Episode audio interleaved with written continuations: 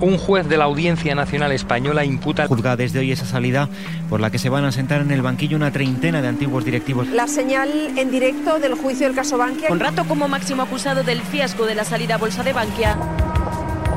Capítulo 1. La caja.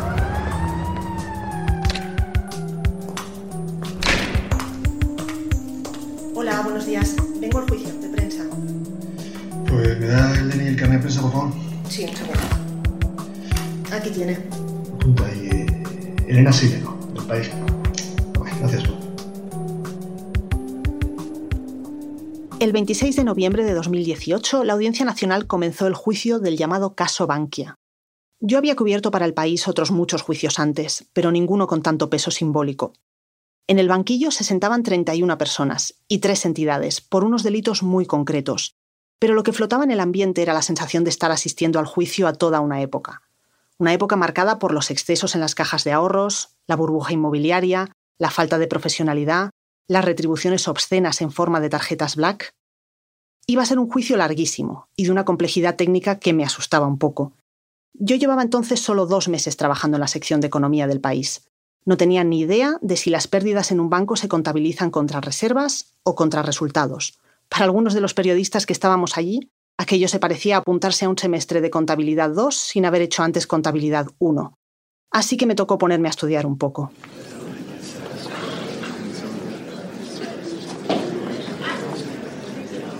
Las sesiones se celebraban en una sala moderna y sin el boato habitual de la justicia, en unas dependencias que tiene la audiencia en un polígono industrial en el municipio madrileño de San Fernando de Henares. Los acusados eran tantos que ocupaban toda la sala. En primera línea, el expresidente de Bankia, Rodrigo Rato, el ex vicepresidente, José Luis Olivas, el ex consejero delegado, Francisco Verdú, y el ex consejero José Manuel Fernández Norniella. Y luego había otras caras conocidas, como las del ex ministro Ángel Aceves, el consejero de OHL, Javier López Madrid, y el hostelero Arturo Fernández. Ellos también pertenecían al Consejo de Administración de la Caja de Ahorros. Dese cuenta por señora letrada de la Administración de Justicia. Sí, se constituye la sección cuarta sala penal de la Audiencia Nacional al objeto de celebrar la vista. La jueza del caso, Ángela Murillo, era la misma que ya había condenado a 14 directivos de la caja en el juicio de las tarjetas Black. Una veterana de la Audiencia Nacional que hasta hace unos años todavía redactaba sus sentencias a bolígrafo. Era conocida por su espontaneidad y por su tendencia a olvidarse de que el micrófono se le quedaba abierto. Bien, señores, eh, las partes quieren que se abra el turno de, de, de- para previas, formular previas. ¿Sí? Todas las partes.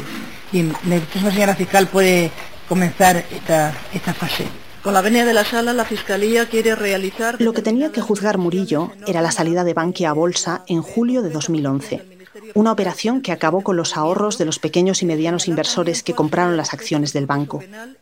A todos ellos se les convenció de que pusieran el dinero con anuncios como este. ¿Se acuerdan? Manuel tiene una pequeña empresa. Es peluquero. Pero aquí todos le llaman jefe. Sus empleados le llaman jefe. Sus clientes le llaman jefe. Incluso tiene una tarjeta con su nombre en la que pone jefe. Hoy Manuel ha tomado una decisión que hará que además de jefe, le llamen banquero. Hazte banquero a partir de 1.000 euros. Participa en la oferta pública de Bankia. Una oportunidad única de formar parte de una entidad financiera líder. Bankia. Juntos haremos la nueva banca. Sin embargo, los inversores compraron las acciones de Bankia engañados por unas cuentas de la entidad que no reflejaban la realidad.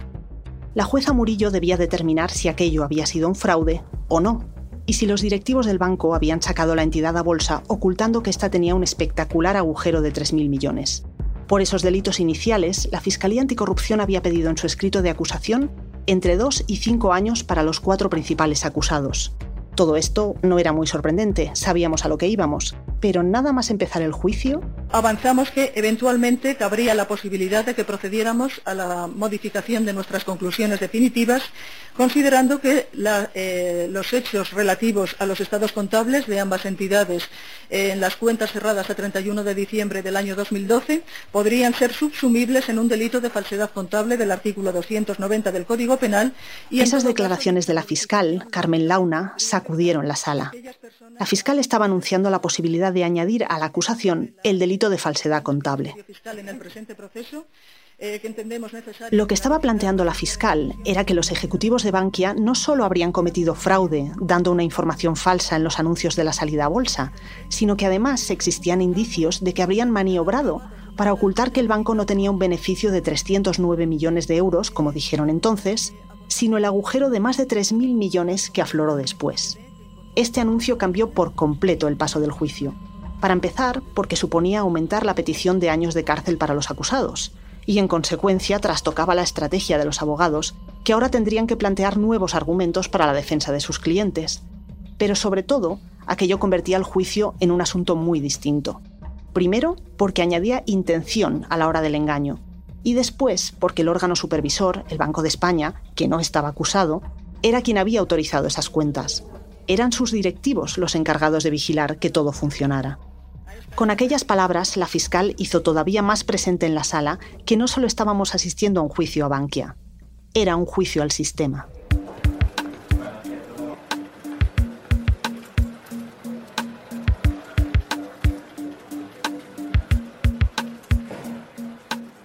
Todo ese asunto de la falsedad o no de las cuentas me llevaba a un tema que iba a ser mucho más complicado de lo que en un principio parecía.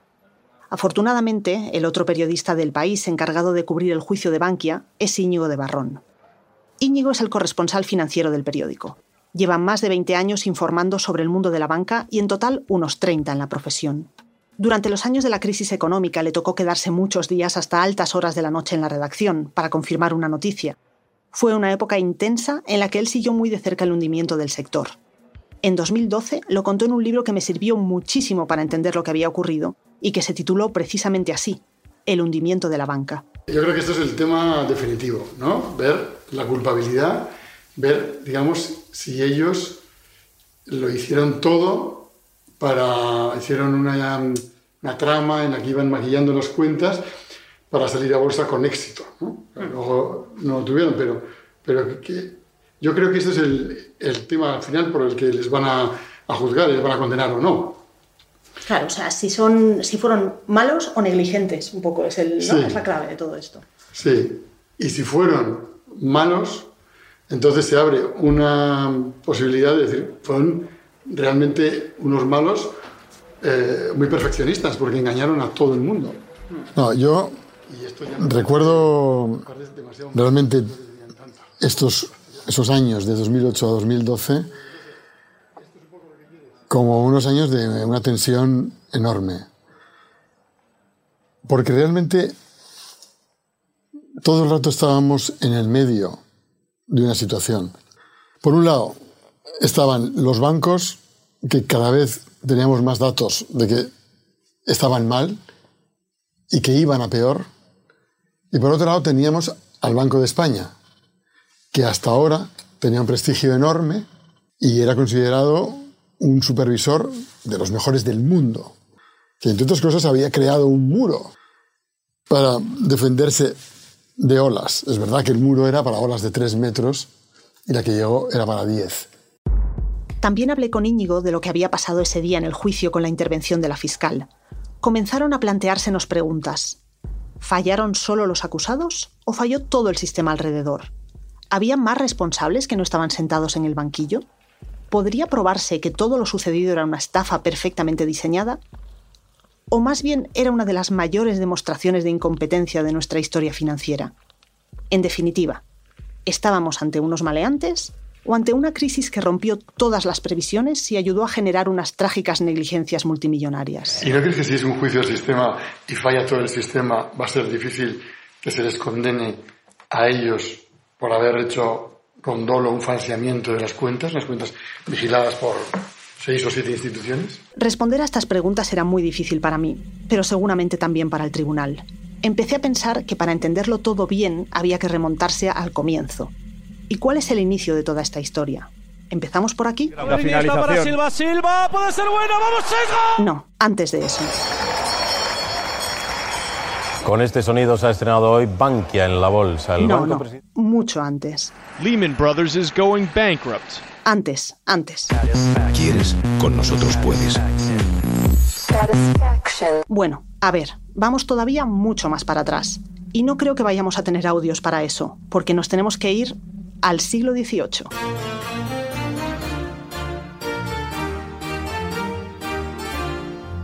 Imagínense en la misma ciudad en la que viven, pero hace casi 300 años. Por ejemplo, en Madrid.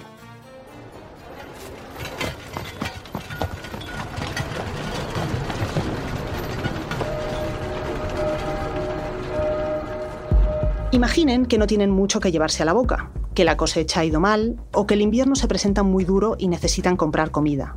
¿A quién recurren? Pues al Monte de Piedad. Ellos le darán un pequeño crédito para que pueda ir tirando. El de Madrid fue fundado en 1702 por el capellán del monasterio de las Descalzas Reales, el padre Piquer. Ese es el origen de lo que luego serán las cajas de ahorro en el siglo XIX.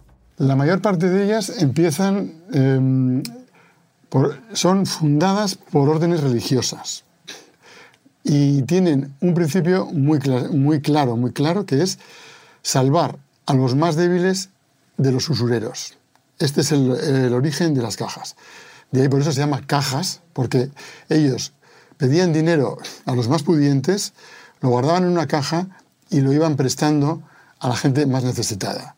Y en paralelo a órdenes religiosas, también lo hacen otras asociaciones culturales o, bueno, personas que tienen ciertas, em, digamos, eh, ciertas sensibilidades sociales y entienden que hay que redistribuir mejor la riqueza, que había una parte de la sociedad muy marginada y tenían que tener un sistema también de, prosperar y de salir de la pobreza. Como la gente más necesitada está en el campo, muchas de esas cajas se crean en poblaciones rurales tienen un origen casi cooperativo, para prestar dinero a los agricultores. Con el tiempo, estas cajas, demasiado pequeñas, se van fusionando hasta hacerse bastante grandes, a veces tan grandes como un banco. Entonces, ¿qué es lo que las distingue de ellos? Un elemento clave que diferencia a un banco de una caja de ahorros es que las cajas de ahorros siempre tienen un porcentaje de sus beneficios, normalmente el 50%, que lo destinan a obra social de la ayuda a eh, niños con problemas o niños abandonados o, o, mayores con problemas, cualquier discapacitados, todo ese tema lo han llevado durante décadas las cajas de ahorros. Bien, la evolución de las cajas en dos siglos está marcada por las regulaciones que las van situando bajo el control del Banco de España y por las fusiones de las que habíamos hablado antes. Esas fusiones se hacen primero en el ámbito provincial y finalmente en el de las comunidades autónomas, adaptándose a la forma que toma la construcción del Estado en España y a las esferas de influencia política. Pues una por Castilla-La Mancha, eh, o Castilla-León, otra, eh, en el País Vasco se crea otra, que es la fusión de seis, porque por ejemplo en el País Vasco era la de Bilbao con la de Vizcaya, la de San Sebastián con la de Guipúzcoa y la de Vitoria con la de Álava. Todas ellas tienen características que les hacen muy diferentes a los bancos. La más importante es el capital. Las cajas de ahorros no pueden emitir acciones y por lo tanto no pueden capitalizarse y no pueden de esta manera crecer. Ya volveremos sobre eso, sobre el sistema que encuentran las cajas para crecer. Pero ahora quedémonos con que las cajas van cayendo poco a poco en el campo de la gravedad de las comunidades autónomas. Al ser entidades sin ánimo de lucro y no tener accionistas, las cajas no podían estar gobernadas por equipos de directivos profesionales. El Consejo de Administración estaba compuesto por organismos representativos de la sociedad, en su mayoría sindicatos, ayuntamientos y autonomías. O sea, los partidos políticos. Son ellos los que nombran a los consejeros y estos al presidente de la entidad. Así, el partido con más presencia en una comunidad autónoma acaba teniendo indirectamente el poder de las cajas de la zona. Bueno, los partidos siempre han querido controlar las entidades financieras. Los partidos han necesitado mucho dinero para sus maquinarias electorales y les parece que siempre es mejor tener un amigo ahí de presidente que va a poner menos pegas cuando llegue el momento de hacer un crédito, de pedir un crédito, que otro que te puede poner más pegas. Un gobierno necesita que haya gente que financie una autopista, que alguien financie una central mm, eléctrica de lo que sea. Y con esto se va generando puestos de trabajo, riqueza, ingresos fiscales y por lo tanto cualquier partido político quiere tener banqueros más o menos afines o, si se puede, más que afines, colocados por mí, mucho mejor. En los años 90, aquel monte de piedad que había fundado el padre Piquer en 1702 en la Plaza de las Descalzas ya no se llama así se llama Caja de Madrid y lo dirige un economista, Jaime Terceiro, nombrado por el Partido Socialista y que lleva la entidad con bastante austeridad. Jaime Terceiro fue presidente de Caja Madrid hasta el año 1996. Lleva una gestión de la caja, bueno, con una entidad más pequeña, desde luego, que lo que luego fue. También la economía española era más pequeña en aquellos años 90 y en la que también sufre los avatares de la crisis del año 92, 93. Pero bueno, la entidad, como realmente las demás, sobrevivieron a aquella situación sin, sin pedir ayudas.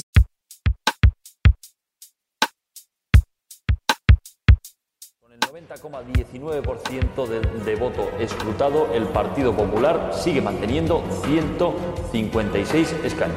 141, 15 menos, el Partido Habéis triunfado después de muchos años y habéis triunfado de un modo limpio, democrático y ejemplar como hay que... Hasta que en 1996 España vive un vuelco político. El Partido Popular gana las elecciones y Aznar se convierte en presidente del gobierno. Al haber obtenido la mayoría absoluta de los miembros de la, de la Cámara, declaro otorgada la confianza del Congreso de los Diputados. Comienza así una etapa que se bautizará poco después como el milagro económico español, y cuyo artífice era este hombre. Somos seriamente perjudicados y se ven seriamente perjudicados los intereses de todos los españoles por el crecimiento del fraude. Rodrigo Rato, el vicepresidente y ministro de Economía que en 1996 se mostraba implacable contra los que defraudaban Hacienda. Llegó el gobierno de José María Aznar y decidió cambiar a todos los grandes responsables de las, de las compañías públicas y también de las cajas de ahorros en las que entendía que tenían control directo de la Asamblea. Este fue el caso de Miguel Blesa en Caja Madrid o el caso de Francisco González en Argentaria.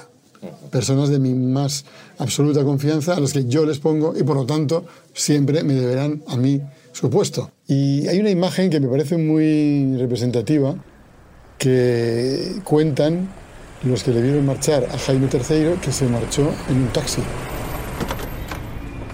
Porque desde ese mismo momento también perdió el derecho al coche, al chofer y a la secretaria. Cosas que después tenían derecho los que dejaban la caja. ¿Qué pasó entonces? Eso es lo que pasó. ¿Lo oyen? Una música narcótica, un ritmo que no para y que te empuja a gastar y gastar en la búsqueda incesante de la satisfacción. Una de las primeras cosas que hace es multiplicarse por 18 el salario que tenía Jaime III.